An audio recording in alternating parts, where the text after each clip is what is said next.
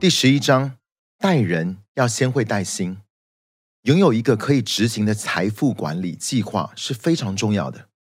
身为一名君尊皇族，应该懂得要投资在未来。不过这趟旅程，你不应该自己一个人走，你需要有一个团队可以帮助你一起完成神所赐的计划。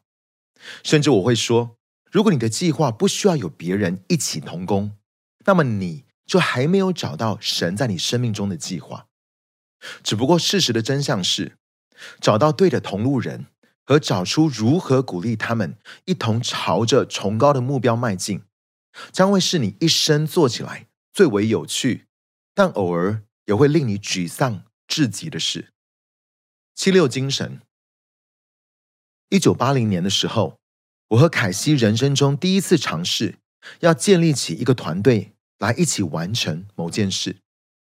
那时候我们刚买下我们的第一间店，就是隐藏在北加州三一阿尔卑斯山脉里的一家老旧联盟七六加油站。站旁有颗写着数字七六的大橘球，夜里不仅会闪闪发亮，还会三百六十度旋转。我们把店名取为防角石联盟七六，一心只想着要用世界级的服务。来影响全宇宙。我们当时很快的就面临到第一个挑战，要找到合适的员工，尤其在这个只有三千人的小镇上，要找到一名工作态度良好又有职业道德的汽车维修人员，这一点实在是不容易。由此可证，这一路走来真的是充满许多神机骑士的冒险之旅啊！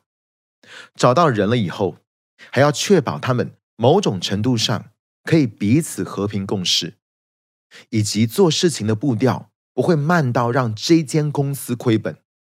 这些基本上都需要有超大的神机才有可能发生。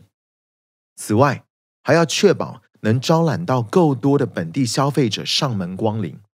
如此一来，就算冬天一片死寂，哪怕地上的雪都已经堆到三尺高，气温。又低于摄氏零度的状况下，店里还是发得出薪水给这些神机宝贝员工们。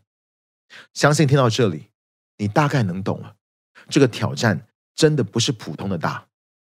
当年还是有加油站员工为客人加油的时代，所以就需要有人站在油枪旁边为顾客加油。我们当时都昵称他们为“石油传输工程师”。那时候的车其实还蛮容易抛锚的。事实上，你的车大概每开一万两千里，就应该要定期维修引擎，在换机油之前，都应该时不时的补充机油。再来就是所有橡胶类的零件，比方说像风扇皮带或散热管，大概都无法撑超过三万英里。如果你就是不予理会。一般都会落得被拖吊车给拖来的下场，所以当时加油站员工除了加油之外，还有一项非常重要的任务，就是要把引擎盖打开检查，确认胎压和清洗挡风板和车窗。在那个年代里，加油是一件挺繁琐的事，再加上你也希望有人可以先帮你找出可能的潜在问题，这样就可以免于被拖掉的命运。所以大家基本上会以自家附近的加油站培养出一种互信的关系。加油站的员工加每加仑的油大概只赚两到五分钱，所以其实与其一直帮人加油，还不如卖商品来的有赚头。所以那些石油公司让我们全心相信加油就是牺牲打，店家应该要尽可能的提供上门来加油的客户车辆维修服务。这样才能从中获利。因此，加油站要能够获利，就绝对少不了这些协助客户加油的员工们，因为他们的职责就是要把这些必要的零件和服务推销给客人。